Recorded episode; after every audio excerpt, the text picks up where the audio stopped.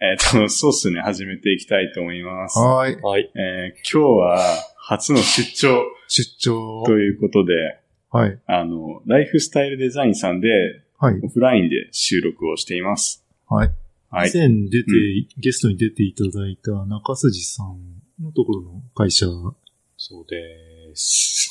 はい。今の、 そうですが、中筋 さん。よかすみさん、よろしくお願いします。ろしくお願いします。お願まいしますす。お願いします。いやー、はいそうっすよね。まあ、ここれはやりたかったんだよね、一つ。あの、うんオフライン機材を、あの、こう、うん。最近買って、えー使い始めたのは。そうですね。うんまあ、なんだろう。やっぱいろんなとこに行って、、はいろんな人と収録をはい。したいっていうか、まあ、機材をみんな持ってるわけじゃないというか、はね、マイクも、い。うん。そう、風間さんと僕はね、すごいいいマイクを家で使ってるから、 はい。えークリアに収録はできるけど、そうですね。みんなそうとは限らないんで、はい。まあ、うんオフラインではい。やっていければなって。そうですなんか目の前になんか高そうな機材が増えてって、なんかそうっすね、もうそのうちスタジオを持ち始めるんじゃないかみたいお な。ー、スタジオ。それは野望、野望。野望ですよねありますね。はいなんか、どっか貸してくれないかなって。なるほど思い。ながらね、すごうい。でもまあ、今日すぐ素敵なオフィスというか、素敵そうですなねミーティングルームを貸していただいて、ディスプレイまであっはて、い。もうすごい。で、山手線が近くにそうですね、すぐ隣 目が。の前を走ってますからね。ね走っていて、東京の渋谷を走る山手線うんですねで。すね。はい。えっと、何から話しましょうね。まあ、はい。障害復旧の話からいきますか。 大事ですいねやー。これ結構いろいろやらかしてますよね。そうですね。今日、ついさっきやらかしたのが、えー DNS 設定。そうですね。まあ、あの、少しね前に、その、ステージングの環境を作りたいっていうことで、はい。あの、ネットリファイを使って、はい。あの、まあ、ブランチを切った際に、えーそのブランチの内容をデプロイできるように、はい。えー設定したっていうので、そうまなあ、無限ステージングみたいなはい。環境を、そうですね、ネットリファイで。まあ、いや現状がその GitHub ページで使ってて、そのまあマスターブランチにマージした時しかまあ更新されないんで、まあ、えーエピソードを追加した時にちゃんとこれ確認できるかっていうのが、まあ僕らエンジニアはローカルで確認すればいいけど、なんかゲストさんに見せたい時とかに、まうあんステージング用に、えーそのビルドしたやつ、えーそのプレビュー用の URL で見れるといいよねっていう話をして、まあそういうのができるのがネットリファイのサービス。そうですね。その、はい。なんだろう、えっ、と、ブランチ名、はいドット、うんえーその、サービスのネーム、はい。ドットネットリファイドットコムでそうアクセスをするとはい。見れるようになるっていう、すごい便利ですね。便利ですねはい。っていうのを設定してって、まあ僕はつい調子に乗っちゃって、ちょっと本番環境もネットリファイにしていったらいいんじゃないみたいな、そ GitHub の、ページじゃなくて、もう全部ネットリファイでやる。そう。はいうん。で、思ったら、まあ、案の定ね、こう、はいちゃんと別エンクリプトの設定ができてなかったりとかで、HTTPS が落ちてたりとか、そうそう。これさ、だから、その、ステージング環境作って、できたって言って、ああ、うんよかったねって言って、なんかその、今言ったように、その、ネットリファイに環境を移すって言って、うん。なんか、僕は見てて気になったな。なんか、 まあ、HTTPS はちょっと後で設定するみたいなことを言ってて、なんか、そのままやりか けで、やってたから、なんあか、ーはい。うん。で、なんか、あれだね、はい D- DNS、DNS の浸透っていうか、切り替わりが、まあ、ちょっとして起きて、なんか、繋がんな いって。はい。まあ、あの、インフラエンジニア的なし、あれ、意味で言ったら、仕事の途中ですね。そうですね。仕事をほったらかして、そう僕だね。は中水さんの元に行かなきゃって言って、えー来たっていう。はい。なうんん、なんすかね、まあ、反省点としては、なんかね、まあ、うんなんまずなんか、割と、えなんすか、僕から見た寺川くんの印象って、ーえなんか、ちょっと、なんか対応は早いんだけど、ねなんかちょっと検証が少しおろそかな部 分がある気がするな。なんか、辛いっすね。えーまあ、そうですね。うん。検証が大事だなって。そうで。すね。はい、検証大事ですね。そうですね。まあ、これでね、まあだからもう立派なね、障害ですよね。なんで、障害報告をしなきゃいけないとか、なったんだけど、 まあ、なんと、まあ、カナダにいる、はい。えー、岩具さん IWAG 岩さん木さんがよくその聞いてくださってるリスナーさんが、ツイッターえでー、障害報告をしてくれたってなんいかうそ、うっすね、繋がんない気がする。 HTTPS がなんか死んでる気がするって、はい。あのまさに問題のところはをいついていただいて、そう、すごい、なんか、そんな早急に報告をいただけると。 うんうん頭が上がんないです、 僕は。はい。そうですね。だからもう、これ、あれですよね。まあ、障害報告っていうか、顧客さんからのクレーム、そよねうですねもうう。んクレームですね。はい。まあ、もうごまかせなかったっていうこといでや。ー、ごまかしちゃダメなんだ けど、そのまあ、分かってても結局、障害報告って障害報告書かなきゃいけないじゃないですか。どうだろうね。まあ、あまあ、岩手さん、その、カナダだから、あーまあ、あれかもしれないけど、まあ、例えばこれ日本限定だったら、まあう、んそういう切り替えやるんだったら、まあ、夜中にデプロイすれば比較的被害は少ないっていうか、まあ、そうだね。うん。なんか、ちょっと問題起きてても、うまあん朝までに直せばいいや、みたいなうん感じかなと。まあ、でも結局、誰が見てるかわかんないんで、そう ですね障害報告は出さなきゃいけないっていうのが、まあ、やってしまった自分が言うのもなんですけど、はい。これがね、その、まあ、仕事だって思ってやんなきゃいけないのかなっていうところが、そうですね。まあなんか結構うん最近、そのそうっすねを、んまあやっていくためにう、ん。なんかまあ、モチベーションを維持するとかなんだとかで、まそあうだね一つなんかその、うんまあ、本当にできればわかんないけど、まあビジネス化とか考えると、まあちゃんと仕事としてやるっていうなる意味だほと、まあ、どね。はい。そうね。まあこんな、ちょっとごっこ的かもしれないけど、じゃあしっかりなんかそうだ顧ね。客対応とか、なんうか、えーそうですね、障障害対応って感じでやるといいんじゃないかなって。うんじゃあ、もう少しはい。気を引き締めます。引き締めるって、その、何の具体性もないじゃないですか。一番ダメな 感じじゃないじゃあ、どうするなんすかね。じゃあ、めっちゃ詰められてるじゃないですか。どうしたら、どうしたらいいですかね。うん、だから、検証、だからまあ、な何が原因だったか、おう どれ、どれがクリティカルだったかとかさ、なんかあ、ーどういう要因で、なぜ起きてしまったのかっていうのを、うんまあ、洗い出して、うんあの、まあ、再発防止とうか、手順を決めたりとかが必要なんじゃないですかね。うん。あそうですね。今日はあれだよね、ここ、渋谷駅について、うん。寺川君そこ で、え駅でなんか障害対応をして て、何なんか、マックでやってんのかなと思って、スマホで、 ちょっとやってましたそうだね。まあ、歩いてたからね。ああ、うんそう、ね。歩きスマホはいけないけど、まあでも、あれもなんかスマホでちゃちゃっと対応できんだったら、んまあ、それでもいいのかなって。う。うんんまあ、障害報告する、まあ、した後にう、ん。そう、きっとその、障害対応しなきゃいけないというか、まあ、はい。うん。まあ、いろいろステップあると思うけど、そうね。まあ、そそうですね、もうその辺考えていかないとはいけないですね。人増えてきてるっていうのもあるし。い。はい。うん。だよね。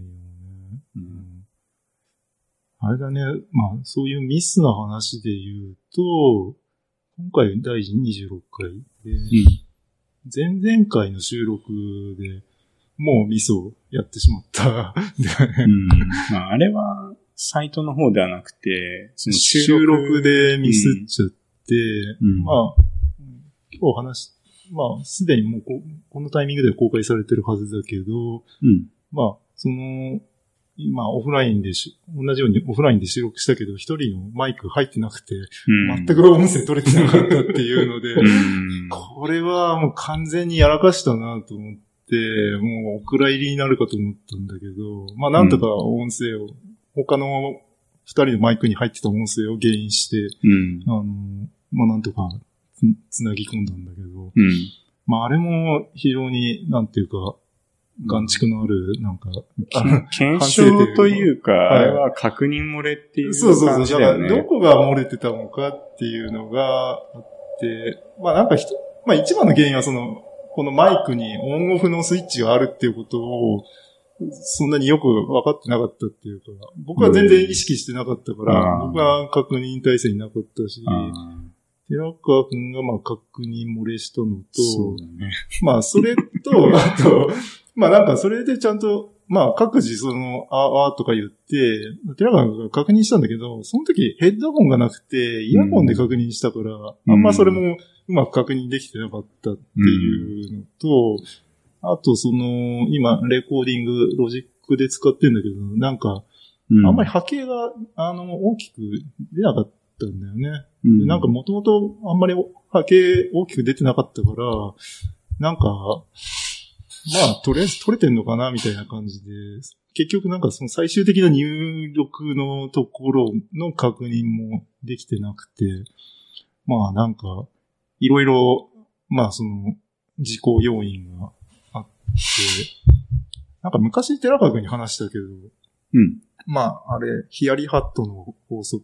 まあ、その時はヒヤリハットって言わなかったかもしれないけど、うん。ヒヤリハットの法則って、うんまあ、よく言われるのが、なんか、何か起こるかもしれないっていうのが、うんまあ、世の中にいっぱいあるんだけど、うん。でも本当に大事故につながるのって、まあ、そのヒヤリとしたものとかが、まあ、3つぐらい重なると、まあ、大事故につながるみたいなうん感じで、まあ、なんか、今回のそ障害とかも、なんか、いくつか要因があって、まあ、全部ミスったから、あの、完全に音声取れてないっていう事故につながっちゃったけど、うんまあ、どれか一つでも対応できてれば、まうんあ、あの、事故は起こんなかったんで、うんまあ、でも、すごく、往々にしてあるケースですよね。あれっすね、なんだっけ。はい。ハインリッヒの法則ですね。ああ、そうそう。ああ。知ってます会員ハインリッヒの。ハインリッヒ。三三300のそういうヒヤリハットは、なんかニアミスみたいなのがあったら、なんか、えっ、とね、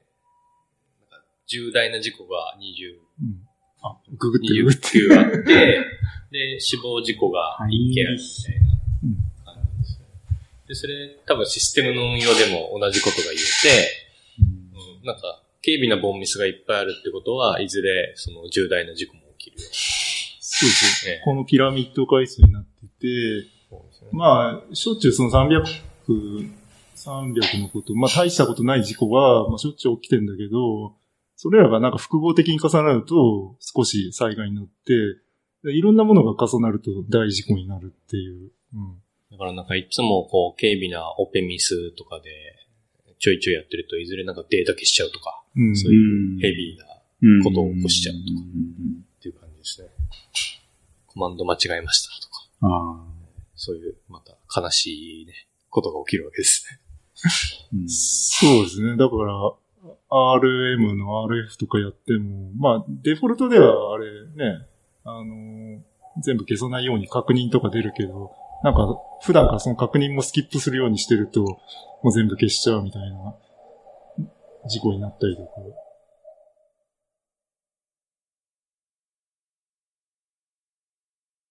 ヒヤリハ、ハイン、ハハインリッヒの法。則ですね。ハインリッヒうん。まあ、ず日本では俗になんか、ヒヤヒリヤハリッハット。ト、ヒヤリハットってまあ、ヒヤリとしたこととか、ハッとすることっていうのが、うん。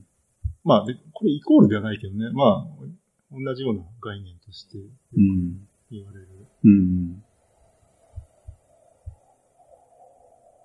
ハインリッヒさんは、その人か、19世紀の、安全技術者って書いてありますね。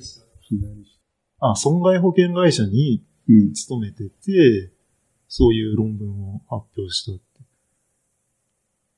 うーん、統計を調べて、まあそういう法則があるんだよって。あーそうですね。保険会社だからやっぱりそういうね、災害に起こる見積もりっていうのがすごい大事で、それでまあ保険のオッズを決めるわけ。うん。この法則は日本の国鉄にも影響を与えてる。結構、うん。その、製造の現場とかね、うん。あの、ハインリッヒの法則とか使えますよね。ヒヤリハットもそうですけど。工場とか。 うん。じゃあ、まあ、ヒヤリハットの数を減らすうん、そうですね。のがあ、ーまず、重大なミスを犯す。まあ、数を減らす。うん、まあ確かに、まあ、警備のところを潰していけば、うん、っていうのはあるかな。そうしてきます。今日はあれですか、あの、寺川くんが怒られる回そうですね。僕、あ のいつも怒られてる気がしますけど ね。まあ、なんかね。まあでも、怒ってもらえるうちが花だなって思いな がら。まあ僕は、せっせと頑張ります。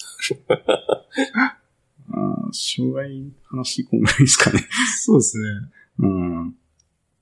デバイスの話をしていきたいんですけど、これちょっと中杉さんから話がしてみたいっていうことであいただいて、このまま Mac 使っていっていくべきなのかみたいなところそうですね。なんですけど。なんですかね、なんか、結構みんな最近、あの、いろいろこう Linux を入れてみたとか、まあ、いろんな PC 買ってきて、ナノトパソコンも自作するみたいな人もいたりとかしていて、まあ、 僕も Mac でいいのかなって思いつつも、まあでも、Mac 買ってもらえるんだったら Mac でいいかなと思って、うんあの、次行く会社とかだと、ね、もらってて。そうですね。うん。でもやっぱ高いんだよね。そうなんですよね。うん。まあ、収録で使ってるこの MacBook 15インチの最新モデルだと、だいたい25万円以上うん。かかるし、うんまあ、最低限でも。はい。しかも、漏れなくタッチバーついてくるって いう。まあ、タそうッチバーをすって高いましたモけデど。ルは、もうタッチバーオンリーで、うんタ。ッチバーじゃないやつがないんだね。そうですね。いいんじゃないのタッチバーで。そうですね。タッチバーいいんですかね。あんま使ったことがないので。タタッチバーはですね、あの、ターミナルでコマンドを入れるとなんとね、タッチバーにね、マンが出るんですマンよ。マン、マンコマンドって。マンコマンドが。がほうほ出るんですよ。うで、まああんまり嬉しくないんですけど、別に。 どうせマンもコマンドで打つんなで、るそうですね。ヨドバシで触ってたら、えっと、マンが出るみたいな。漫画出る。はい。そうなんですね。あ、そうです、そうです。はあい。うーんいるこれね、うん。まあそもそもタッチバーっていうか、うん。ファンクションキー領域についての話は、キーボードガチ勢からすると、そもそもいらないんですよね。いらないいらですなね、い。なぜなら遠いから。うん。うん。ホームポジションから動かしたくないから、キそうよねーボードでやってるのに、うんなぜ、ホームポジションから大きく動くところを使そうわでなすければいけないの。うん。本当のガチ勢だと、数字キーもいらないんですよ。なぜなら、遠いから。うん。うんじゃあ数字キーなくてどうするのかっていうと、はまいあ、エルゴドックスとかああいうの使ってると、まあ、独自に割り当てて、う何かメタキーを押しながらの時は、うん。そこは数字に変わるようにするとか、うんうんまあ、基本3段しか使わないみたいな。あうあ、ん。強いね。強いうんそうですね。まあ、でもなんか、タッチバー見て、まあいいなと思ったのは、UI 的にいいなと思ったのは、やっぱスライダーですよね。スライダーはやっぱキーボードでもそういう入力ができないから、ううん、ん本。当なんかタッチの横スライドの、う。うんん、いちまあそのボリュームコントロールのいいところだなって。うん。まあ、ボリュームって単純に音量だけじゃなくて、いろんなもののうん。ボリュームを、うんえー切り替えることができる。うんう。ん。でもなかなかね、そんな、そうですね、ボリューム以外、なんすかね、色相、色相ってそんなに変えるかな。色相、絵文字、あと電話の応答とかも、一応、まあ、でもまあ、絵文字とか電話の音はスライドじゃなくて、単にタッチじゃない。タッチですけど、そうたそうだアプリケーションとやっぱ連動している分、こう、はいなんていうか、フェイスタイムが来たよって時に、うん。まあ、フェイスタイムのうん。 iPhone みたいな形でも、あードって押せるって。そうっすね、確 か。ああ、うん。そうね。絵文字なんかも、うん。なんか、入あ力、こ大丈夫、僕のエルゴドックス、絵文字う、うん、出せるから出せるから、使わないけそっど。か、いらない か。いや、キーボードが地勢にそもそもこ れは、もう、キーボード勝ちでさ、そもそも Mac のキーボード使わないから、E3 で挿して、うん外付けだから。そうですね。あなんかそういう意味でもこのまま Mac を使い続けようかな、どうしようかなって思ってて、ええなんかもともと僕昔はシンクパッド使ってて、あのあー赤いね、あうんのトラックポイントとかうんはいがすごい好きだったんですよね。うんで、Mac もなんかちょっと最近高いなと思って、で、ホームポジションの話とかキーボードの話があって、うんなんかシンクパッドを買って Linux なんか入れようかなうんとかって思っていて、デバイスの話をしようかなみたいな。ああ、デバイス。うんうんうんいやあーで、も僕もシンクパッドを昔使っていて、うん、僕も使ってた。うんやっぱり、なんだろう、安い。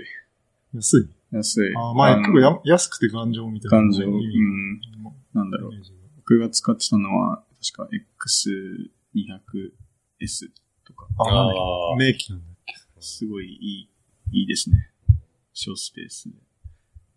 いなんだっけななんかアニメのやつじゃない。や、これは違うやつですね。おアニメ、アニメのやつなんだ。あー、あの、で王様たちのバイキングとあかあ、漫の画。やつは、確かもっと古い。うん。今僕はこのデバイスを、デバイスというかこのマシンを、その、エイジキーに張り替えて、その、あ秋 葉原で買ってきたやつを。 で、あの、まあ、ディスクとかも自分で乾燥してうん。使っても、それでも3万4千円ぐらいで収まってて、その当時は。あーうん、すごい安いうん。なぁそう。なんか、それを聞いて、なんだろうね、結局なんか、うん。あれかなと思って、Mac 使っててどうなのっていうのって、なんかカスタマイズ性がないのかなって思って、あーそやうっぱですそんねなわざそうそわざ キーボードきか、ね、乾燥してみたいなのとかあって、で、昨日僕ちょっと、なんかスラックで話してて、自分で書いて、あ、これ自分名言だから、あの、クリックしとこうって 言ったセリフがあって、カスタマイズしないと心が死んでしまうんだなって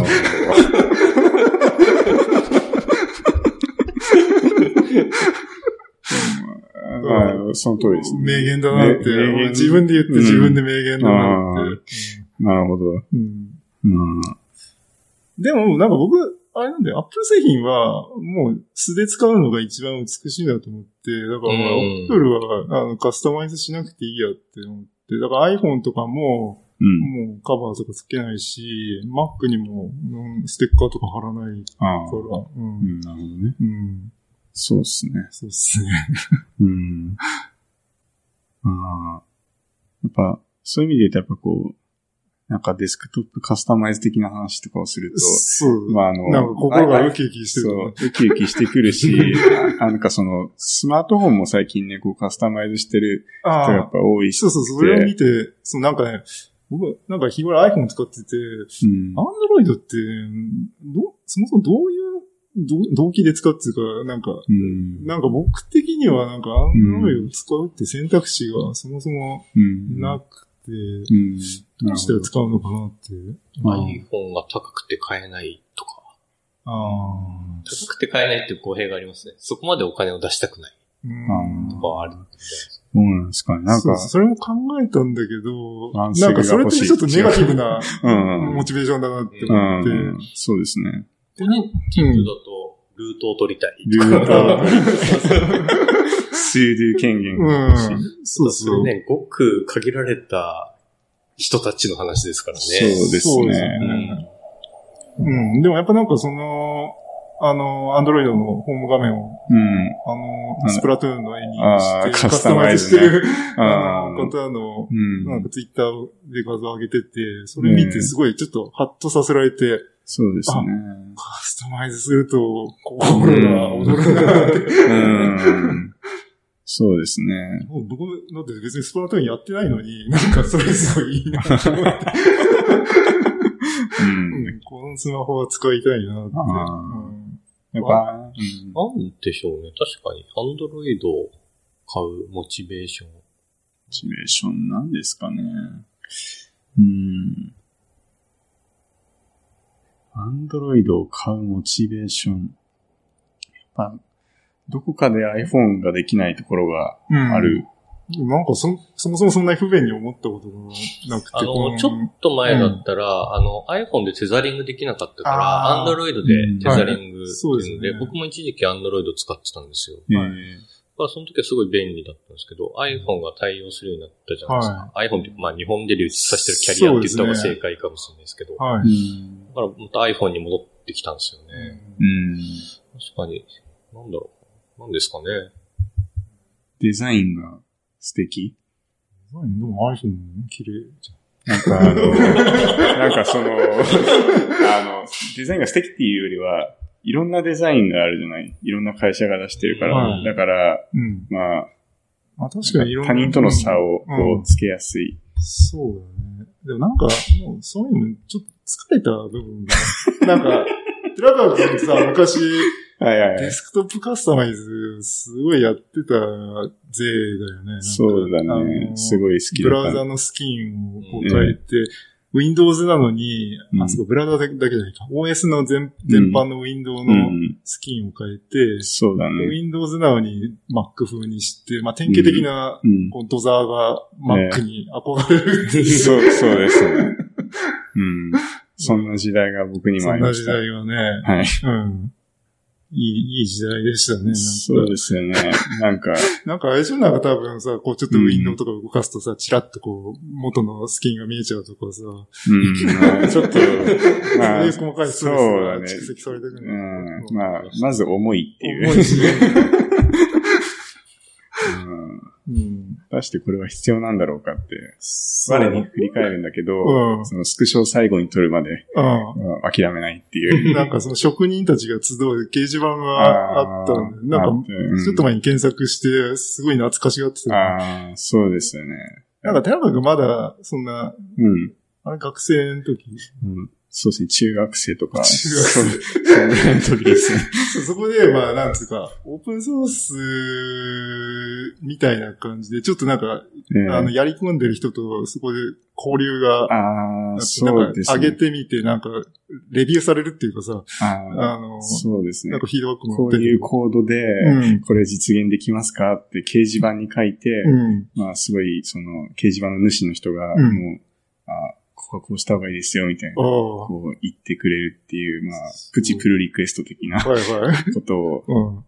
掲示板でやってましたなんで、ね。うん中学生おは、そらく CGI 的な。い知事やな。や、懐かしいですね。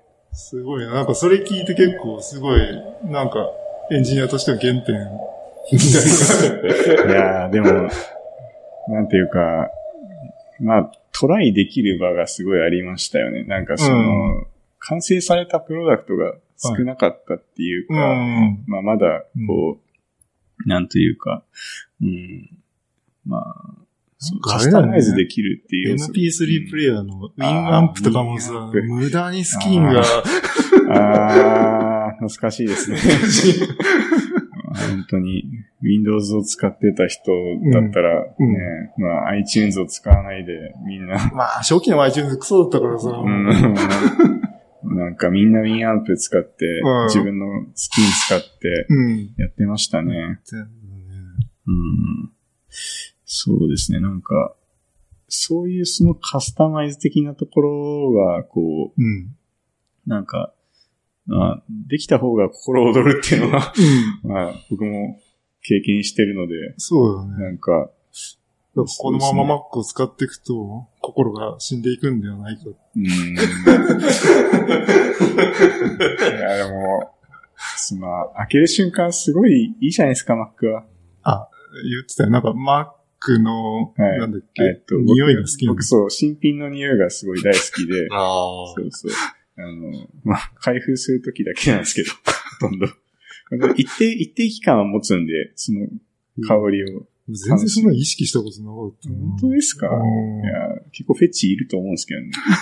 ちょっとこれ言いすぎるとあれなん で、ちょっと変人だと思われると嫌なんで、まあまあちょっ、誰しもあるんじゃないですとか。あるあるある、そういうのあるんで、まあうん。わかんないです、まあ。はい。まあ、だからこれからどういうデバイス使うべきかって話なんですけど、うん。なんなんですかね、なんかその、中水さんの方は、あの、GPD ポケットっていうデバイスを、はいはい。あの、欲しい、欲しいか。欲しいっすね。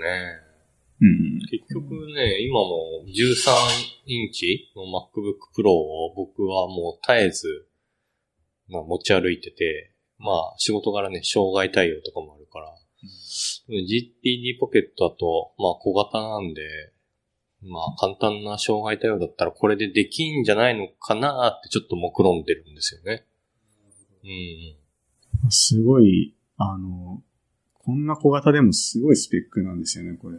フル HD、うんフル HD やん。千、縦を1200か。うんうん昔あの、ソニーのあの、バイオのタイプ P だったかなっていうタイプ変 P 態デバイスが あって、あの、ポケットにそうしそうまそうそうそうってる、あの、はみ出てる。はい。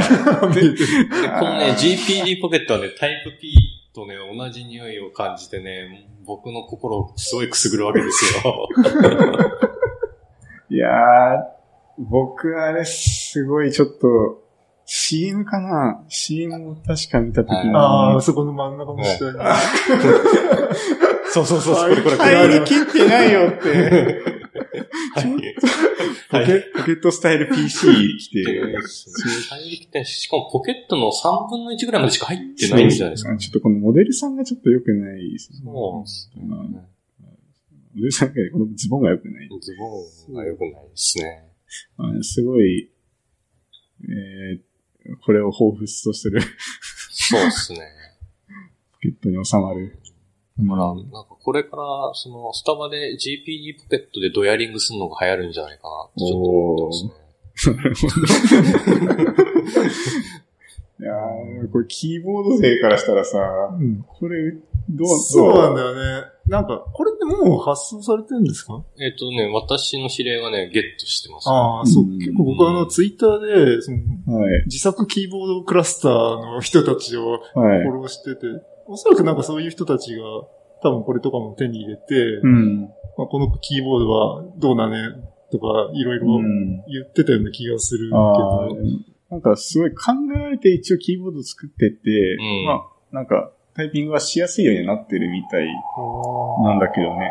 もう、風間さんだったらこれにエルゴドックスつなげる。れ につ けるか、まあ、あれですね、あ MacBook にスタンドつけて、両脇にエルゴドックスっていう、でかい、あの、幅取ってドヤリングしようか目立ちたいの。な。目立ちたいよね。なるほどね。 え、エルゴドックスを外に持ち出したりするんですかあの、会社ではカフェ、カフェスペースまで、自分の席からカフェスペースに持ってって、使って、あの、写真あげたよね。あーえ寺ー川くんのツイッターに。ああ、なんか見た気がする。そうだね。最近その、まあ、カフェに持ってくだけじゃなくて、はい窓際のカウンター席で、スタンディング作業をしてこれだね。て、新しい境地を、あの、うん MacBook をスタンドに立てて、両脇にエルゴドックスを展開して、で、椅子に座らず立って作業するっていう。あ、そう、これちょっと聞きたかったんですけど、その、マウスのカーソルの操作とか右クリックとか、できるんですよ、これが。これレイヤー切り替えてやってるレイヤーを切り替えて、僕の右の親指をはいホールドししてるときに、はい。左側の、まあ、あの、FPS の、あの、ワス、はい。ワズ D、 WASD ワズ D キーみたいな感じで、左の上下左右を動かすとマウスが動いて、で、左の親指のとこがクリック、あ、違うかな。あ、逆か なあれ体が覚えてるから。体が覚えて覚る。なんか、そう。すそのごい交渉もうこれ完全にもうなんか意識せずにうん。手をもうその場に本ポジションから動かさずにマウスも動かして。うん、そのカーソルの移動って、うんなんだトラックパッドに比べて使いづらいとかないんですかあれですあーんと、まあさすがになんか、あれですね。なんか、あり、トラックパッドの方はまあそれ楽なんですけど、そうですね。まあうん難しいところですね、なんか。本当強い人だと、はい自分自作キーボードにトあラックポイントとかをあ、そうそうそうそう。埋め込んでる人とかもいて埋め込んでて。おーすごいエルボドックスじゃまだ甘いんですよ。 甘いから、本当ガチ勢は、なんかもう本当どっかのコックピットみたい な、そういうキーボードを自作して、うん。ねやっぱね、なんかその人なりの理論があって、僕はやっぱりなんかスタンダードに、まスタンダーあ、ドそのホームポジションから手を離さないことがえ正義だから、うんうんまあ、そうですね。結構小指とかもあんま使わないんですよね。うんそのうんやっぱ普通だと左端とか右端とかいっぱい小指使ったりとか、うん小指って弱いキーだからあんまり内訳とかできないから、そうそするうとです結ね構手自体を動かしちゃったりとか、うん。その、そうですうね。んで、あと僕一番あの便利なキーだと思ってるのは、うん。コントロールタブとシフトコントロールタブキーなんですよ。これって、そのブラウザとか、あの、で、あの、タブ移動、タブのフォーカス移動ができるんですよ。コントロールタブを押すと、次のタブ、シフトコントロールタブでうん。前のタブなんですけど、それって普通のキーボードで押すの大変な、なんかその2キーを押すのが結構、普通、なんかすごく便利なキーなのに、あの、押すのが大変だったりして、そうですね。そうですね。で、そこ小指だけだと押せないから、やっぱりホームポジションからずらしちゃう。うん。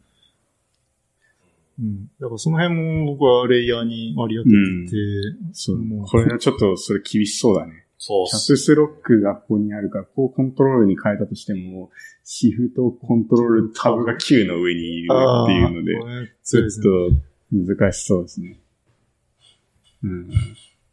僕は確かその、レイヤーキーをしながら、まあ Q と E みたいな感じで、そこでパパパーってうんタブ切り替えが うん右に左にできる。なるほどね。うん。僕、こう、別に GPD とか Type-P をディスるわけじゃないんですけど、一番 Type-P を見てた時に辛いなって思ったのが、細かいディスプレイが。ああ。すごはい。い、ああのあ、すごいちっちゃいね。もんうちっちゃくてちっちゃくて、はい。めっちゃこう、老眼かのように 近づいて、これ解像度切り替えはできないいけると思うけど、それだと、まあ、僕はその Type-P 使ってた時 Windows 入ったけど、うん使ったというかまあ貸してもらって、ああ。触った時は、もう、やっぱ、大きくすると大きくしたで、うん。何ももう、ああ。捨てるスペースがないなっはてい。思うぐらいの、こはいはう、ば倍率になっちゃうから、そうなって、そうなんないかなってのはちょっと不安です けど、ちなみに僕はは GPD ポケットではおそらくターミナルしか使わないですね。なるほど。はいじゃあ、問題ないですね。多分。まあうん僕の仕事の9割はターミナルだけあれば終わるっていううわ完ー結する。えー強い。うん。まあでも、そうなんですよね。これね、なんか、ブラウジングとかね、ちゃんとやろうとすると結構ストレスがあるかもしれないですねあー。そうですはね。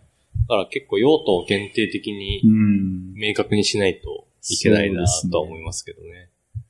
かでもちょっと、物欲はかなり、なんか、上がりますね。そうですそうですね。心が躍るってことです。心が踊ります解ね。体。そうですね。う。だからうこん。の GPD ポケットとか、まあ、Mac 続使い続けるのかって、まあ、仕事のメインマシンと、まあ、あと、ゲーミングのパソコンも欲しいなとか思いつつ、僕は何台デバイスを持たなきゃいけないんだろうみたいな感じですね、今。うん、なるほど。うんだから僕もふとした瞬間に、うんその、えっ、と、iCloud の、そのデバイスを探すってやつあるじゃん。はいはい。あれでデバイスを見たときに、うん。俺なんでこんな Mac のデバイスいっぱい持ってんだろう って、すごいなんか我に返った時がありましたね普通ぐらいはあるんですいや、でも、まあ僕、実家が名古屋の方なんで、はい名古屋の方とあそっ東ち京もねの方を合わせると、なんか、十何台以上、こ う、デバイスが出てきてて、これは今どこにあるんだっけとか、使ってないよね、そもそもみたいな感じで、うんなんなんだろう。まあ、なんかちょっと会社のやつも出ちゃってたから、うん。出て、ああ。いや、なんか、ねこんなに。 そんなに持っててどうするそうそう、ふ、普通使ってるマシンって別にのうん1個か2個。一個あればね、うん2個ぐらいあればうん。いいわけで。うん10代もなんでこんな出てくるのみたい な。ちょっと、あー震えたよ、あれは。うん。どんだけアップル勢を収めてるんだ、みたいな。あー、んそうですね。うん。そういう意味で言うと、まあ、ポケットに入れられて、 いつでもこう取り出せるようなのはあれまば、身軽になりたい。身軽になれますね。そうこれはポケットに収まるのかって問題ありますけど、まあ、結構入りそうな感じなんでね。入るのかな入りそうですね。入りそうな感じなんで。まあ、これがあれば、さっきあれだね、渋谷駅前で対応してたやつも、障害対応 も、もうちょいやりやすかそった。うですよね。やっぱ、まあ、ぶなんだろうな、そのスマートフォンからアクセスしてん見れないページとかうん。はちょっとそうだね。どうしようもないんで、うんまあ、G、GUI ですけど、うん。まあ、やっぱ、こういうのがあるとうんいいですよね。そうねそうですね。うんスマホじゃ足りない。そうですね。なんだろう。あの、いつも収録に使ってるオフオンラインのうん全キャスターなんかも、はい。あれは、あの、PC からじゃないと今まだ使えなかったりとか、はい。そういうところでは、だからこのちっちゃいデバイスがあるだけでどこでも収録ができるって思えば、 うん、そのうちスマホ対応すんでしょ、あれ。まあそうかもしれないですけどね。ちょっと、スマホぐらいの大きさってわけではないけど、ちっちゃい。なんか、寺川君あれだね。まあ今どうかわかんないけど、前すっごいいろんなもん持ち歩いてたよね。前ですか。なんか、カバンにさ、そんな必要ないでしょって、なんか Mac2 枚、2枚入ってたりとかさ。あー、でも Mac2 枚はそうだね。言ってた時期がありました ね。なんでって思っあー、あれなんでだろうね。た。そんなノリで、こういう GPD ポケットもね、あー持ってたら、とりあえず、持ち運ぶあー感じ。そうですね。なんかでも、その、入ってるデータが違っちゃってて、ああ。まあ、そこに、多分その収録に使う Mac と、 ああ。そういやなんだろう、収録ってすごいうん。音源ファイル大きくなるじゃないですあか。あ、はいそうす。ると、 結構圧迫してきて、それだって、つい最近の話じゃん。そう、ついつい最近2つ、あもあもっと前あ、。もっと前、もっと前なんだろう、そんな時ありましたっけいなかったっけ。うん。やでもなんかまあいろいろ確かに入れてた時期はありましたね。そうなんか覚えてない ですけど、あんまり。そう。うん。なんかでかいカバンだからさ、いろいろ、うね、ん入れてたの。はいはいはい。まあ今はマイクしか入ってないですけど。 まあそうですね。うん。デバイスの話、どうっすかなんか他ありますあーまあ、エロードックスデーだと、なんか、あれだね、タブレットに、そのもう、キーボードは、エロードックス、外部キーボードで挿せば、もう立派なパソコンになるっていう意識があって、僕は試してないんだけど、ええそうね、まあ、GPS ポケットとか、まあ、あれだね、そのキーボードもついて、もうそれだけで完結できるけど、なんか、キーボード勢だと、まあ、あとは、そうですね、あのー CPU とディスプレイだけあればいいよっていう感じの。はいはいはい。うんここまでキーボードがしたい。そうです画面だけあれば、ねえキーボードはもうあるからっていう、そうですね、こういう画像のような感じこで。んな感じで。エロドックスな、欲しいんだけどな、ちょっと最後の勇気がわかんないんだよな。でもなんか松本くんは買ったみたいですね。そうですね。ああのー先週ぐらいで明日届くとか言ってました。あの、この間一緒にカフェで並んで、スタンディングエルゴドックス作業をしました。 ちょうだいって言ったら、なんか、カツアゲですかみたいなこーうん。そうですね。と。確かに。おーうん。まあそうですね。間にトラックボールを置く方になりますあーね。それだと僕の哲学的にはホームポジションから手を離しちゃうから。 まあ、真ん中にはコーヒーカップが一番いいんですかね。あーそうですね。それはあります。 まあ、中にはコーヒーカップって。やっぱかっこいいよな、でも。うんなんか俺が出てくるんだ。本当だ。そう、なんか、怖いな。Google 先生は。まあ、でも本当、みんな、いいですね。このカスタマイズですね、本当なんかそうなんだよな Google の画像検索しても、こう、色とりどりになるんで。エルゴドックスってその公式な、あのー品がないんですよね。まあ一応エルゴドックスイージーっていう、んまあかん完全に、あの、組み立て済みのものが売られてるけど、それはあくまで一つの、あのーそういう販売所が作ってるもので、まあ、これって、エルゴドックスって、なんつうか、概念みたいなもんで、おーまあ、ファームウェアとか、そのケースとかの、あの、設計図だけが、あの、あるんで、それで、みんな部品を調達して作るっていうような感じになってるんで、うんまあ、必然的にもうなんか、みんな唯一無二のものを使うっていううん。感じですよね。カスタマイズ欲がうん。湧き立つ。そうだ、物理的にもカスタマイズしてるし、あともう配列もカスタマイズするから、もう、僕の配列なんて誰も使ってないからね。使ってないっていうか、誰も使えないからね。使えないうんもうね世界で一つの、そうですねん独自配列だかうら、ん。うんいいっすね。あ。よくないんだけどね、あれ、あれ使ってると、ない。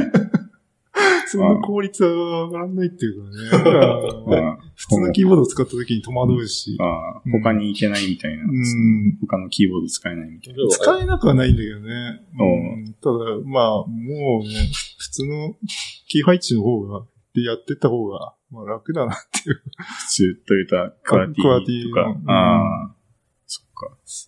まあね、まあでもやり込んでる人は、やっぱりちゃんとドブラックとか、もうドブラックもコアティも両方楽勝だよっていう人もいるけど、うん、あうん、難しいです。ー難しいっすね。うん難しいっすね。うん。まあでも、まあ、カスタマー、でもやっぱ、そうね、エルゴドックス使ってるときは、やっぱこれがすごいしっくり、気持ちいい、あー打ってて気持ちいいなっていう。まうあ、んその、一番僕良くないなって思ってるのは、うん。カスタマイズして使わないっていうのが一番良くないなと思ってて、まあ、打カナさんは使ってるかそうらそう。いいんだけど、そう、まあ結構、うん。なんだろう、まあ、コンフィグいじってうん。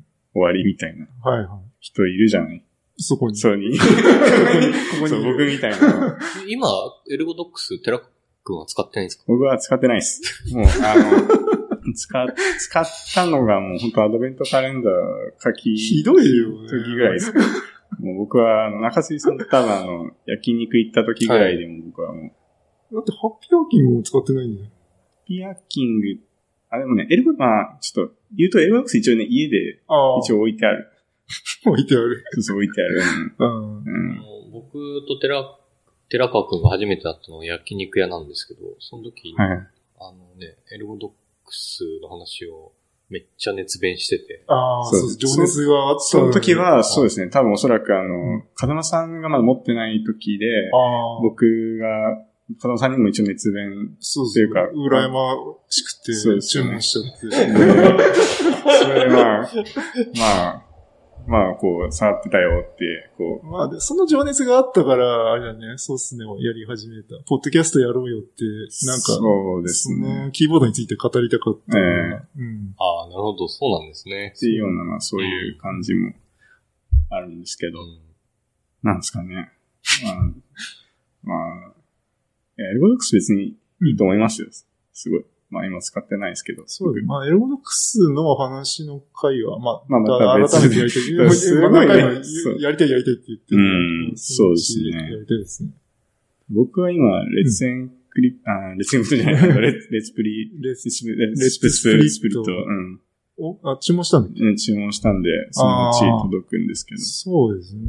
そどんどんの、なのですかなんかツイッターにちょっと見た気がする。そうですね。なんか最近、そのキーボードクラスターではいはい。流行ってるのが、レッツスプリッあ、こ。トの画像で見た方がよかった。あ、この人。こういうああ。やつっすね。また、ちっちゃいやつ。いい意味で変態臭が漂ってますね。すごいミニマルな。ミニマムで、これはダイオードを自分でこう、つけられたりとかして、まなんすか自作するんですかあ、あ、これはもう完全に自作ですねああ。自作っていうかまあ、き、あの、ルパン、ルパン三世が書かれた ボードが、えーあって、その2枚の、えっと、PCB をうん買ってきて、うん。あの、つけますね。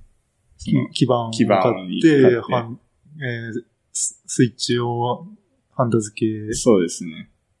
その、まあ、面白そうだなと思って、あ、この人はもう、すごい、ちゃんと、 写真までこあーう、全部描いてくれてて、うん、僕は多分これを見ながらやると思うけど、えー、ここからやんのあーそう、すごい大変なのは、ここら辺もやんなきゃいけないのがあー大変。そうそう、ちゃんと光ってる。光光らせることができるっていう。すごいな。このキーボードはそう、数字の段がもうない、ないんですよそうですねないうんうんから、まあ、風間さんの言ってたさっきの、まあ、美 徳。でもね、僕はね、実はす数字キーは使って る。なぜかというと、数字って結構多用するしう、んなんか、まあ何か押しながら押すと、数字打ちづらういんで、ん。うん、数字キーはもう妥協して使ってうんただ、数字キーの部分の記号は、僕は数字キーでは打たなくて、それ下段の方にアサイン変えてるんで、うん。結構、あの、快適ですよ。なんか、下段の下でアットマークとか。なるほど。うんいいですね。まあ、そうなんか、いろいろ勉強しないと、ちょっと、作れないなっていうのと、なんだろう、エルゴドックスにちょっと、まあ、飽きたわけじゃないんだけど、そのちょっと、うん。触らなくなった理由としては、うん。あの、エルゴドックスインフィニティを、注文しニあ、インフィニティエルゴドックスだっけイエンルフィニティエロボッゴクドックス。スを、そう、注文して、はい。あれ、半年かかって、あ届いたたんだけど、そう、僕もその時は、僕すごいやっぱ情熱がまだあってああ、二代目組むぞってうん。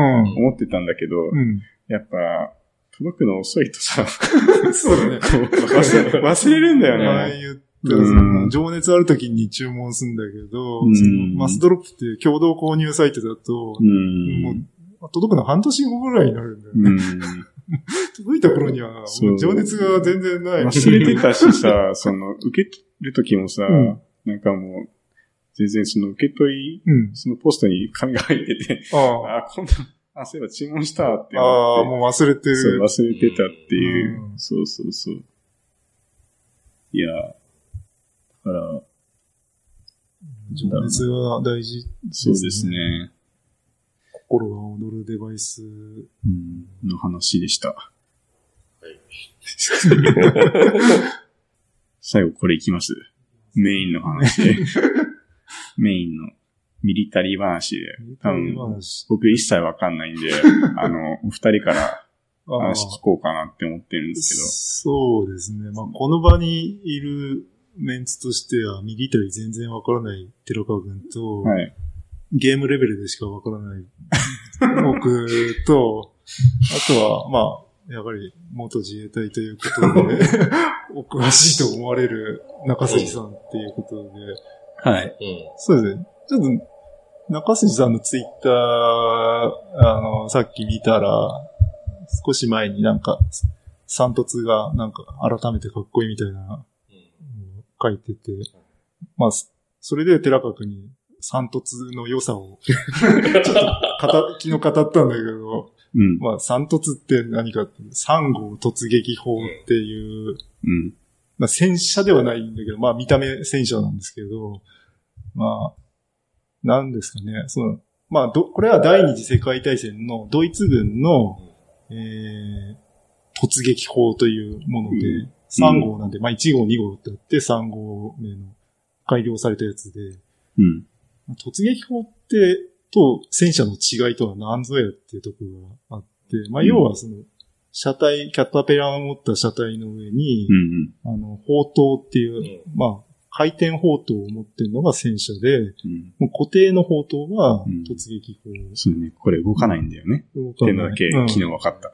そまあ、ああと加えて言うと、対戦車戦闘ができるう。うん。感じですね。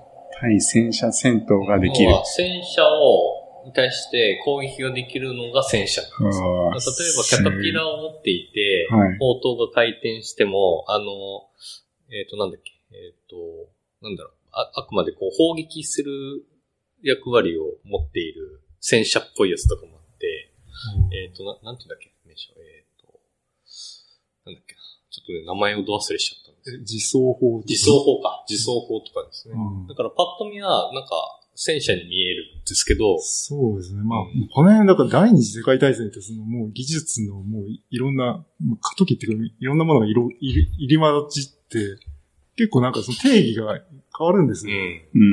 戦車ってそもそも、まあ、対歩兵なんですよ。その、まあ、大元から言うと、まあ、その、 歩兵、すごく古くから言うと、歩兵同士がそのマスケット銃とかを使っ持って撃ち合ってて、バンバンバンって撃ち合って、戦列組んで、まあ、その、お互いの陣地を突破しようとしてて、で、そこから、まあ、マシンガンとか出てくると、もう、防御側が圧倒圧倒的に有利になって、突破できなくなって、で、いわゆる残壕戦になるんですね。残酷。残壕っていう穴、あ溝、穴を掘って、その、機関銃とかに撃たれないように、あー防防御陣地とかをうん、作る。へ組え。んで、で結構なんか、まあ映画とかドラマとかでもあるけど、そういうとこに隠れながら、なんか突撃を仕掛けて突破しようとするんだけど。ああ、これ残酷戦そう。っこていうんだ。れ、第一次世界大戦の時はもうそういうので、もう悲惨な、あのー戦争が繰り広げられててまあ、これも、まあ、なんていうかその、過渡期っていうか、まあ、それ以前は、まあ、その、兵隊同士がもう、あの、組んで戦って、もう相手を突破すれば勝利だっていう戦争だったんだけど、そういうなんか技術革新が起きちゃって、もう突破できなくなっちゃって、なんかお互いもうその溝を掘って、にらめっこして、なんかもう全然戦争が終わらなくなっちゃったっていうのが、第一,、うん第一次世界大戦で。うんうんうんまあ日露戦争の203高地の戦いとかね。 203コーチとか聞いたら、うわーって、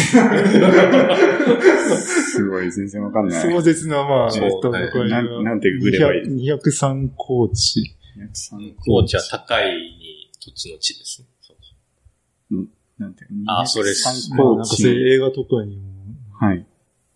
ああ。その陣地を取ろうとするんだけど、もう取れない。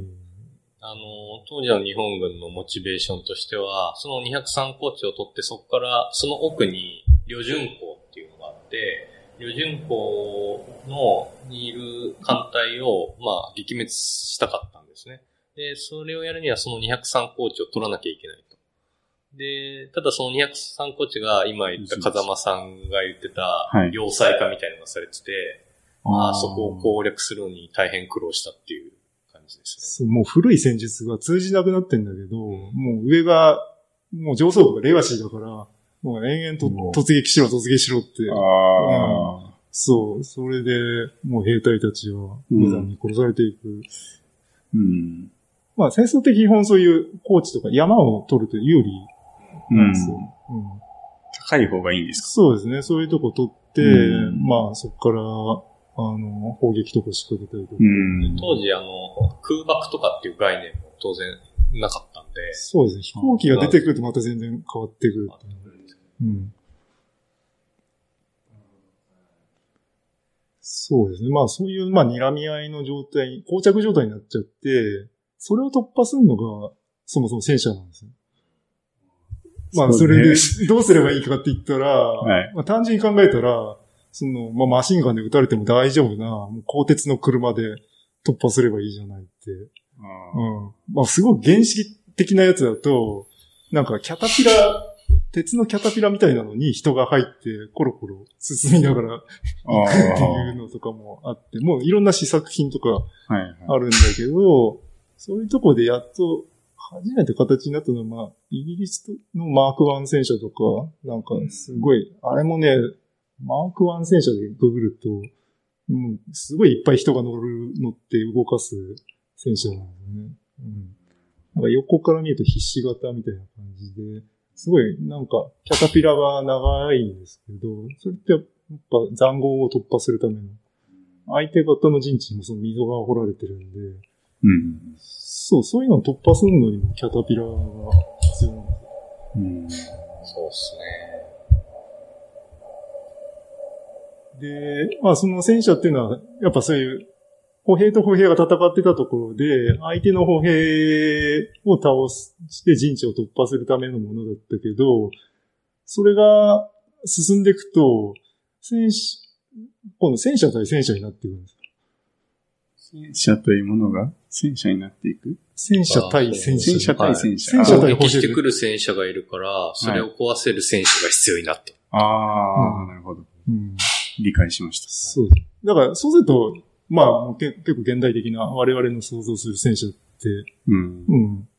あれって、なんですかね、メインバトルタンクとか言うんですかね。あ、それもかなり近代ですね。メインバトルタンク。 MVT、主力。主力戦車。あうん。うん。そうっすね。自衛隊だと、ヒトマル式で、アメリカだとエイブラムスか。で、ドイツだと、レオポルト。とかヒトマル式とかト、マガル式ルパーにも出てくる。ーガルパンに出てくるの。ガルパン俺見てないんだよね。ああ。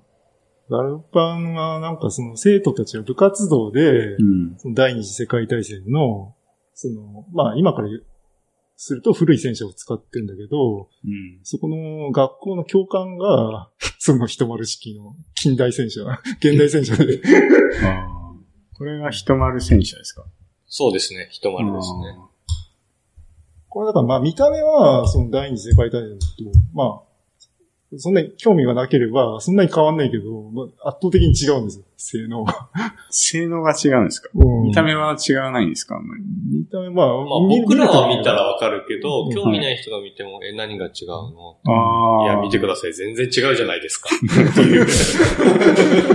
さい。ほう。まあ、まあ、な、なんでその、あんまパッと見変わんないかっていうと、まうんあ、その原型が、まあうん、第二次世界大戦で、こう、あの、完成したっていうか、うん。ガルパンの主人公が、ああの、使う戦車っていうのが、そのドイツの4号戦車っていうのが、まあ結構その辺、もうなんか戦車が完成されたものなんですよね。ほうほう。あそうあ。そう、だから寺川君かっこいいっていう。あ。ああ、そうですね。うんこれはかっこいいなって思いました。そうそう。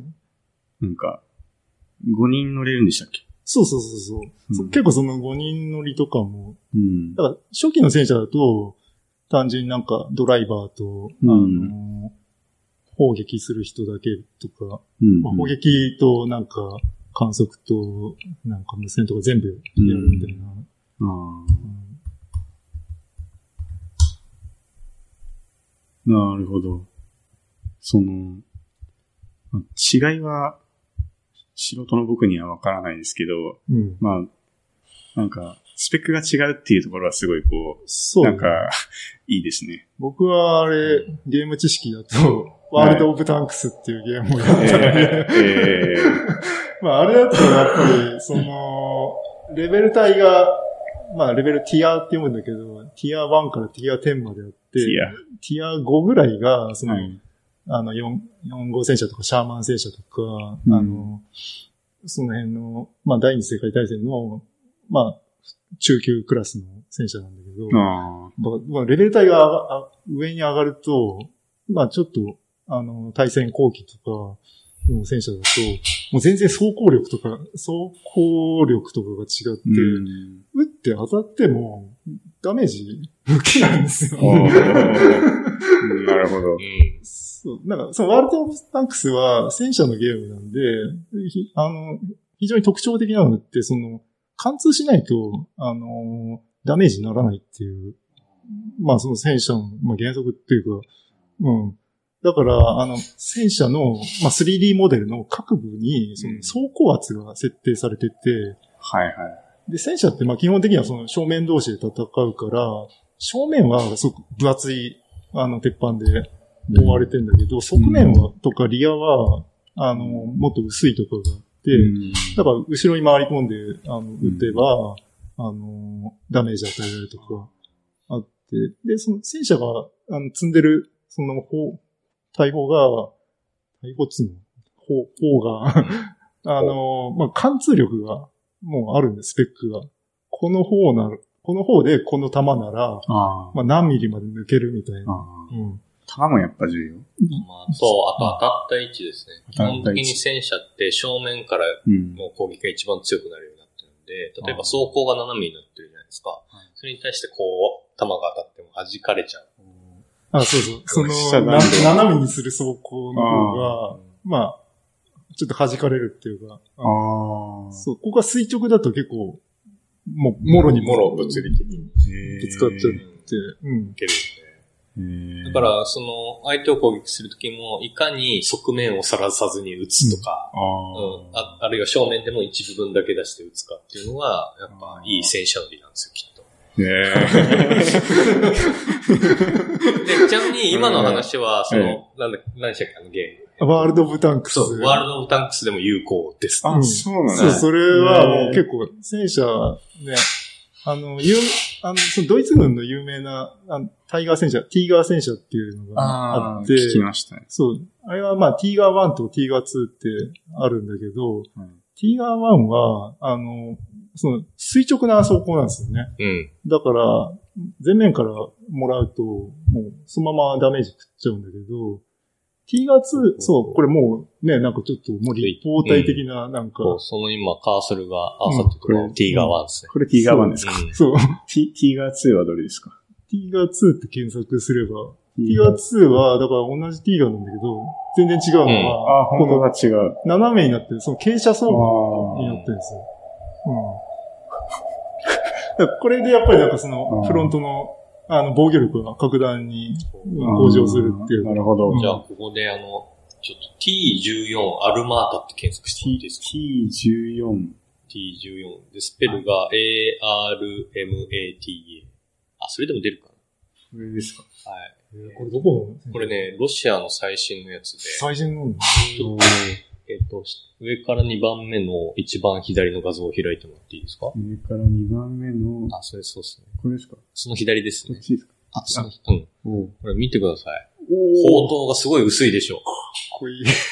ほうとうが薄いっていうのは、これですか上そうのですそう回転する。つまりですこねっち、あの、ほとんど露出しないんですよ。うんで、しかも薄いってことはおそらくあれ無人砲塔なんですね。おうーん。つまり、人が乗ってないんですかそうそう、最近の選手って、その、昔ってなんかその、弾を装填するのも装填手ってう。いうん人が必要で、そうっすね。そう、ガルパンもその女子高生なんだけど、装填するために鍛えて、うん。重い砲砲弾をこう装填する特訓とかしてんだけど、へえ最近はその自動でオートローダーとかあるんですね。で、これで多分もう寺川くんも戦車の見分け方が分かるようになったと思うんですけど、もう全然違うじゃないですか。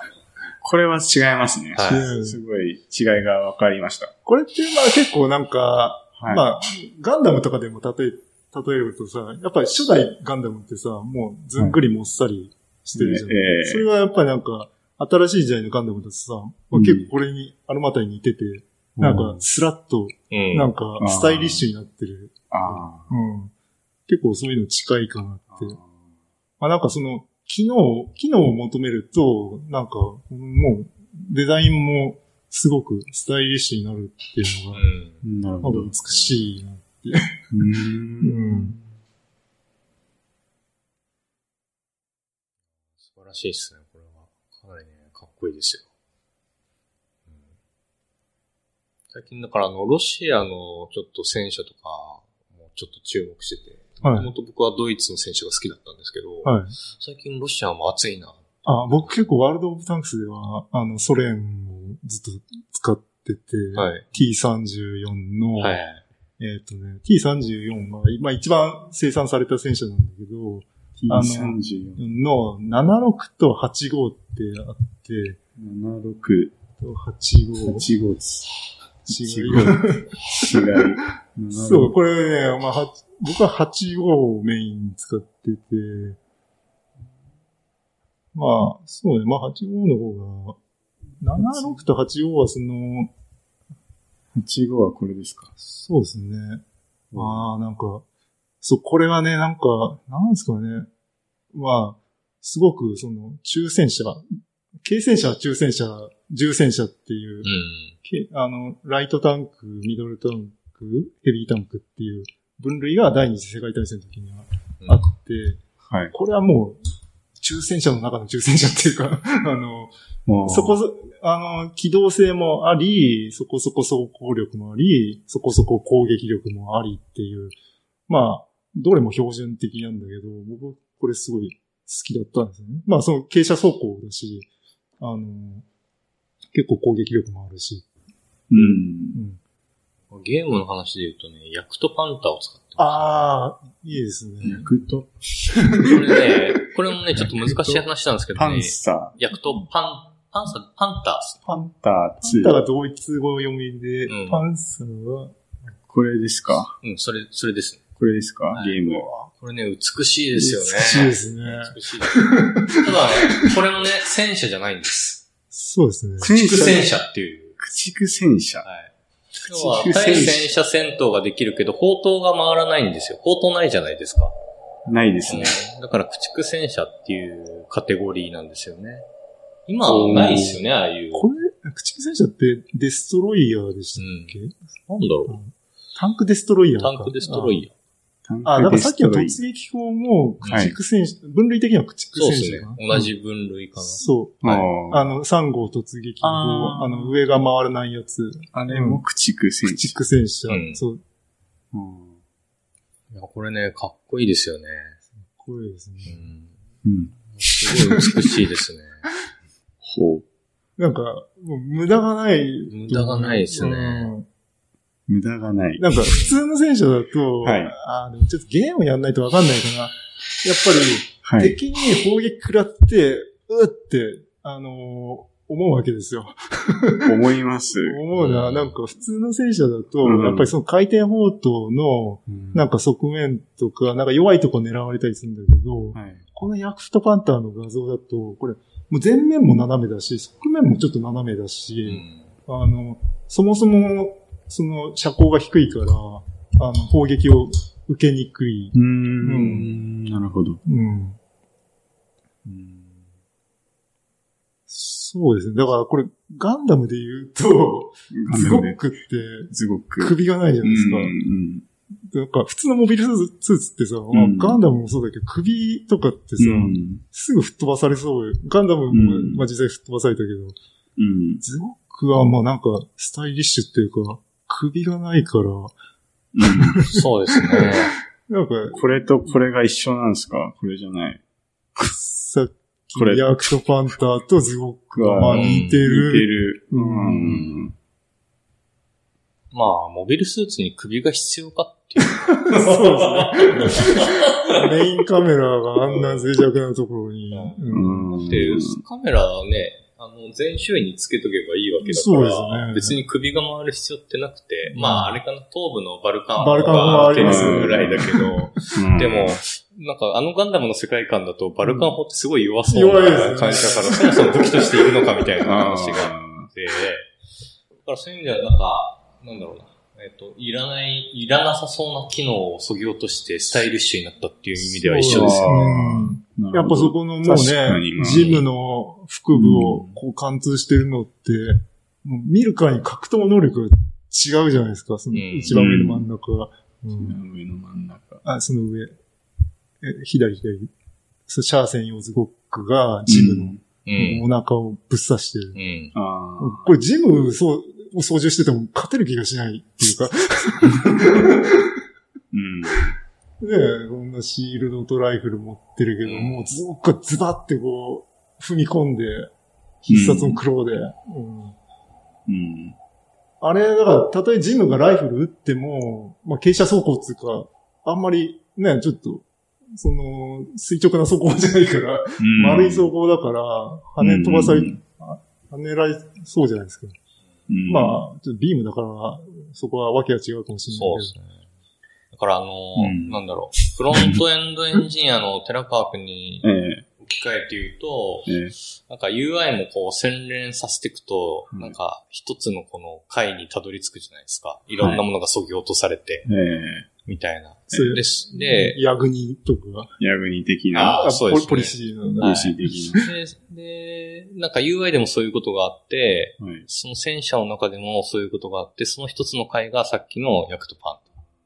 なんかそのわかんないですけど、はい話聞いて感じたのは、うん脆弱性なさそうだなっていう、あこうそうそうすごいやっスタぱイねリッシュで。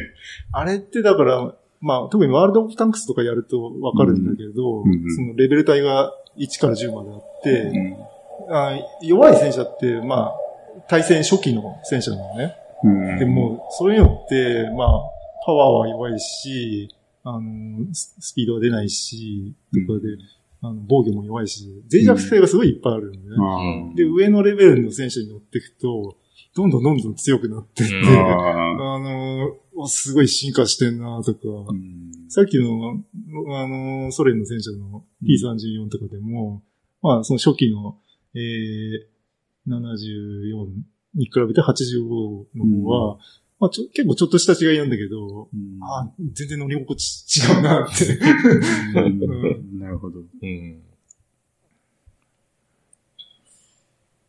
なるほどね。まあ、ここの辺はね、でも結構比較的まともな、その戦車とか、駆逐戦車なんだけど、うん。もうなんか、いろんな国が、まあ、いろんな施策をしてて、うん。結構とんでもないものもいっぱいあるんだよね。とんでもないもの。とんでもないものの一つには、まあ、そのソ連のやつだと、あれかな、あのーあの、せ戦、戦艦の砲台が余ってるから、それをキャタピラに乗せた、あの、戦車とかもあるんだよ。ああ。うん。だからもう、うん。えっていう感じの。あ結構その、さっき言ったように、車高を低くするのが防御力高くするのに、つけて、でっかい、 あの、あ分厚いステーキみたいな、 ーあー。縦の方が長いぞみたいな、うんあの、上の砲塔乗せてるやつとかもあって、ええうん結構、あの、まあ、それでも、そういうのも乗れるのが、 ワールド・オブ・タンクスなんだけ ど、あの、ツイッターで試作兵器ボットっていうね、あの、アカウントがあるんであー、それフォローしてると面白いです。作兵器ボット。うん。これですかそれです。あの、いろんなね、すげえフォロワーいっぱいいる中杉さん、おろした。る。そうです。あ、それちょっと似て、あ、おお。軽カービィはね、うん。とかねいろんな。ちょっとさっきのやつは出てくるかわかんないけど、いろんなこう、変、変、変って言あ、ったらこれ、円盤丸いのすごいなんか UFO みたいな。そうっすね。あ結構ね、その、試作戦車って、実際戦場出なかったやつとかも、まあいっぱいあって、オビエクトとかは、まあ、多分プロトタイプうんのやつですね。でも、ドイツのマウスとか有名ですよね。あ、あれって戦場出たんでしたっけそう。えっ、とね、どうだったかなう。ん一、台だけ出たのかな。ああ、ドイツのマウス。マウスっていう超重戦車があるんうんですよ。しかもハイブリッドでしたよね、確かね。うーん。だからなんていうんですか、あの、マウスね戦車。フあァーあ、そう思う上に。ファーストガンダムで言うとなんかジオング的な匂いをすごい感じるわけですよ。なるほど。ジーアングというか、あれなんですかね。リグザム。ビグザム、そうそうそうそう。ビグザムですよね。やらせやせんぞって。い ほう。や、ビグザム圧倒的だったようね。ん、圧倒的でしたね。ああ。うんあれはね、スレッガーさんがいなかったスらレッやカーられさんがいなかったてらまもしうガンダムた。うね。やられてましたねもう負けてたと思う。ん。これがビグザムギグザムですね。これがビグザムこの、こう8号戦車。あの、さっき言ったガルパンの主人公は4号戦車っていうの乗ってて、はいでその T 号戦車っていうのは、まあ、6号戦車になるんだけど、これはも。もう完全末期の8号戦車で、確か、ポルシェ博士が設計したんじゃなかったっけ違ったっけ右下とかにエンジン。エンジンだっけなほう、ほうだったかポルシェ、シャワって書いてあはるい。ヒトラーに対して。。そうそうそうこうの。ん結構戦争って、僕らが知ってる、その、メーカーが、まあやっぱ作ってるわけよ。なんか日本だったら三菱とか、うんううん。んそうドイツだったらポルシェとか、なうん。うんなるほど T がもうなんか、その、細かく言うと、そのポルシェ T ガーっていうのがあって、ポルシェ社が作った T ガーっへていうの。あ、これもガルパンには出てくるんだけど、 え。へえ。 うん。ガルパンすごいね。ガルパンすごいちゃんとマニアが満足するように作ってあったから。うーんなるほど。すごいでも歴史的なあれもあるんですね。そのポルシェ社よりエンジンの選定が出しされたダイムラーベンツが要求を満たすディーゼルエンジンを用意できなかったため、なんかガソリンエンジンを用いたガスエだから、そ本当にの、ね設計して、こういうふうに作りたいって言っても、うんまあ、ドイツなんかはその、もうんう、後期はさ、もう、ロシアと連合軍に詰め込まれてて、うんあの、満足に作れないかうら、んさっき言ったように、その、駆逐艦の砲台を戦車に乗せるとかも、もう本当苦肉の策っていうか、あの、こういう部品があるから、それで作りますみたいな、もうそういう、もうね、本当国と国が命がけで戦ってるから、うん。もうあらゆることが検討されて、あうんあ、なるほど。で、まあね、昨日8月15日に、僕見てないけど、あの特集されてたインパール作戦なんかは、あの、まあその、うんインドでも戦い。インですよね。そうですね、まあ一番もう大失敗の作戦として、あの、後世に語り継がれるんだけど、まあこれ、すごくダメだったのは、その兵、兵団が、補給ができてなかったっていう話なんだけど、これは、その上層部は、その、インドに攻め入るために、まあ、どうすればいいかって、まあ、補給をその、まあ、馬、牛とかを一緒に連れてけば、まあ、移動する食料になるでしょ、みたいな感じでやったけど、全然そんなうまくいかなくて、餓死者が、餓死者が続続出とか、うん地獄。の、まあ、た戦ってすらいないのに、はい。そう上層部の命令で、あもあ。う、うん、悲惨なことになるっていう、まあ、そういうのもあって。うん。大変ですよね。あまあ、まあ、あらゆるそういう、こうすればうまくいくんじゃないかみたいなことが、もう戦争ではいろんなことが行われるんだけど、まあ、うまくいったものもあれば、全然ダメなものもうんあって。うん。なるほどまあね、戦争になるとその制約が強いですからね。例えばお金の面とか、なんだ、地政学的な話とか、資源、地な地獄の資源の話とか、いろんな話があって、でもその制約の中でどう勝つかって考えなきゃいけなくて、うんまあ、さっきの無謀な施策兵器とか無謀な作戦とかがいろいろ生まれるわけですね。そうですうね。ん。そうなってくると、ブラック国家って言われるんですね。そうではないですかまあそうなんですかうね。んあ結局なんか余裕のあるとこが勝つっていうか、もうアメリカはすごい生産力があるから、うん勝っちゃうみたいな。うんなるほど。そうでそうですね。まあ、アメリカはそれを証明しましたよね。そうですね。うんまあ、これもだから、あの、前回、モンチさんがやってた、ハーツ・オブ・アイアンとかやると、ああ。アメリカって国は、工業力のパラメータがすごいんですよ。うん。日日本ってそもそも資源ないし、土地も少ないから、うんなんか大して生産できないんだけど、アメリカだと、えっていうぐらいもう 生産力があってうん、楽勝じゃんみたいな。なるほうど。ん。うん。だからまあそこだと、だからもうなんか考え方とか、とかじゃなくて、なんすかね、もう、まあ強いとか強いっていうか、うんなるほど。うん、なんかまあ結構、なんすかね、こういうの単純にミリタリー好きっていうよりは、まあ学びがあるわけですよ。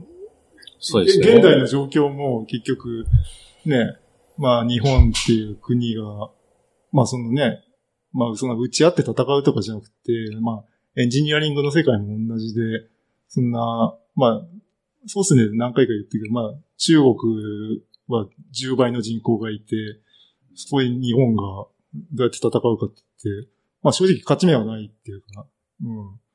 どうすりゃいいのって。まあどうにもなんないよねってとこから始めないとっていう。うん。寺川君が、うーん、っていうのをしてますけど。まあ、そこはまあ結構対極的な。で、戦争、戦争とかってあの、うん。戦略と戦術ってところがあって、戦略と戦術。ううん。ん。なんだろうね。戦略ってまあその対極的な、うん。まあなんか信長の野望とかで言うと、マップ画面で、まあなんか指示出して、こことここ攻め込むみたいな、あの、戦略があるじゃない。で、戦闘に入ると、実際なんか兵隊を動かして、野戦をしたりするのが、まあその辺は戦術っていうか、なんかまあ、上層部と現場みたいな、まあどっちの判断も重要っていうう。うんんって。なんか結構戦車の話とかだと戦略っていうよりは戦術っていうか、この戦車をこう乗れば、こう、この土地でこういう風に立ち回れば勝てるみたいな。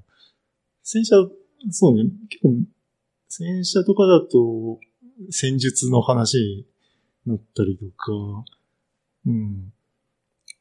まあ、さっき言ったように、その、じゅ例えば日本と中国だと10倍の人口があるところにどうやって戦うかっていうのはもう完全に戦略レベルの話っていう分け方ができる感じですね。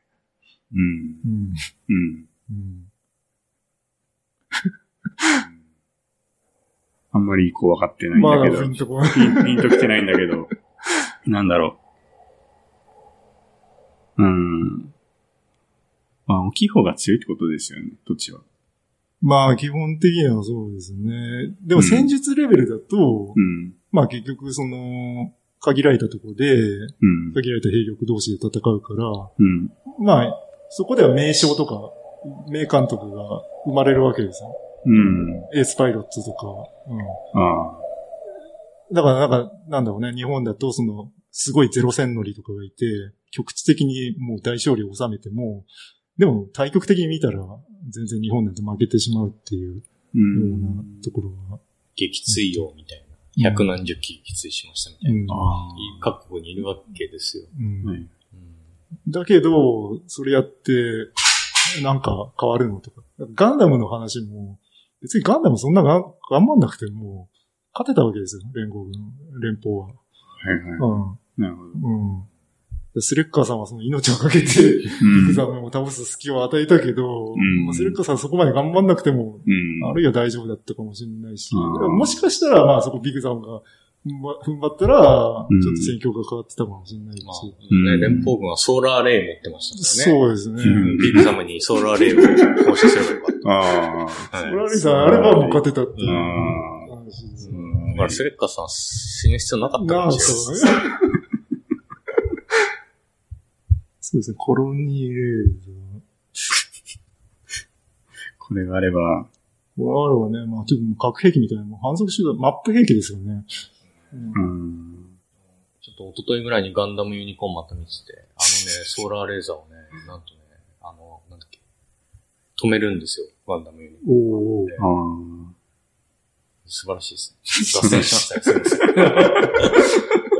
いや。うん。圧倒的力ですね。そうですね。うん。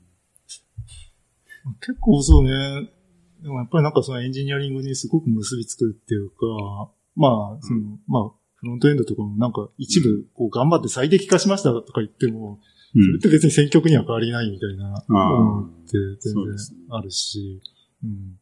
でもなんかさっきの戦車の形状の話とかもそうなんですけど、あの、うん。うん。えっ、と、ホームフォローズファンクションみたいな話があって、まあ日本語で言うと、なんだろう、携帯は機能に従うみたいな。ああ。要はその、例えばスプーンは、そのすくってものを食べるっていう機能があるからあの形をしてますと。うんで新幹線だったら人をたくさん乗せて線路の上を高速で走行するからあの形をしてますと。で、UI もこうこうこういう機能だからこういうフォームですみたいなのがあって、うん。で、戦車もやっぱりそうなんですよね。まあ戦車であったり、戦闘機だったり飛行機もそうなんですけど、ええで、そういう意味で言うと、非常にエンジニアリングに通じますね。戦車を勉強することは。ええエンジニアリンこグ。れミリタリーを進めてる。ああなるほど。うんまあ、まず僕じゃあガルパンから言いあま あ、す。ガあルパンミリアの、ル。ガルパン見るんで許してください。 問い詰めてるわけじすごい問い詰められている感がね、今日すごいんですよね。あ、じゃあちょっとミリタリーから離れると、あの、何でしたっけ、工業デザイナーで、あの、東大の教授の山中教授でしたっゃん。ああ、はいはい。あ、ススイイカカのの自動改札あけー機。で、スイカのあの、そのタッチするところが13度。だったかう、なんちょっと角度がついてはい。て、で、13度には理由があって、みたいな話があって、うんあれも、あの、ホームフォローズファンクションだと思っていて、まあもちろんその、機能的な制約とかもあって、13度にした部分あると思うんですけど、うん。おそらく多分傾けすぎてても、そうそうそう。平あ平らでもダメなの。あ平らだとー多う分んあんま見えなくてん、タッチしづらうんいし、傾けすぎると、あの、またそれもダメ。うんで、その、なんかメッセージもタッチするっていう表現にしてるのも、うんいやっぱ意図的にやあ、ってそうるそんうですそう。よあね。れって、あのー、スイカって非接触型カードじゃないですか。はい。だから別に触れなくていいんだけど、うん。でも、まあ非接触型って言っちゃうと、なんか触れずに改札に引っかかる人が続出しちゃうんですよ。ああ。だからタッチ1秒って書くと、あ、タッチすんだな、1秒タッチすんだなってやると、まあみんなペタンって押すから、まあ、その、ミス率が減るっていう。うん、うん。結構そういうのも重要なところで、うん。だからあの、スイカのそのタッチ部分の傾きと、戦車の走行の傾きっていうのは、それぞれやっぱり意味があるんですよね。なるほど。これ結構マジで言ってますよ。なるほど、なるほど、なるほど。あー戦車の傾きも、スイカの傾きも意味がある。意味がある。意味がだからああるれって、た多分、確か山中教授も、だから何パターンも試したうんわけなんだよね。うんで、何人もこう何回も通らせてみて、うん最適な角度を導き出して。うんうんで戦車の設計とかももう本当にだからその、実際う砲弾試験打ってみて、だからその貫通されないように、被害が出ないようにっていうのをすごく頑張って作って。だから戦車とかってさ、そんな防御力上げたいんだったら、じゃあ走行厚くすればいいじゃんって思うじゃない。うん。厚くすると車体が重くなるじゃない。うん。うん。重いともうエンジンも、あの、強いエンジンにしなきゃいけないうん。で、そうするとエンジンが重くなって、燃料もいっぱい使わなきゃいけなくなって、うん。うんだから、もう設計が全部やり直しっていうか、うん。運用できなくなっちゃう。そうですあね。あ、うんなるほど。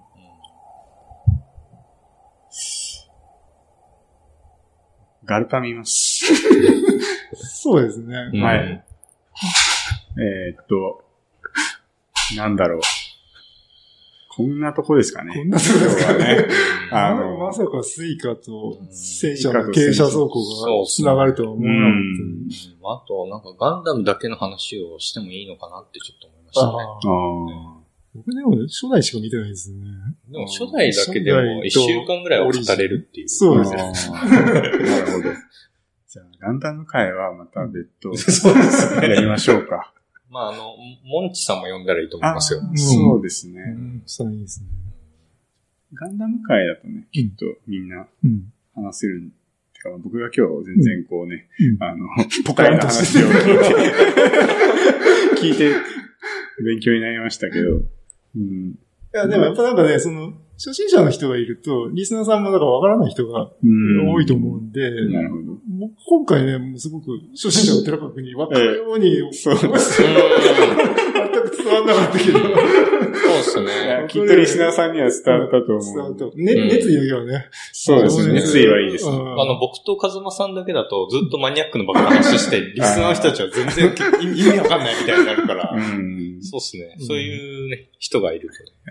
まあ、きっとでもリスナーさんの中にもめっちゃコアな人はいるんで、そういやですそうね。いう人向けの話とかもね、まあ、ぜひうん。うん二人でしてもらってもいいのかなとはちょっと思ったんですけど、 まあまあ今日はこんな感じで。そうですね。はいはいえーいやー、面白かったですね。そうだねう、うんんありがとうございました。ありがとうございあまりしがたとうご。ざいました。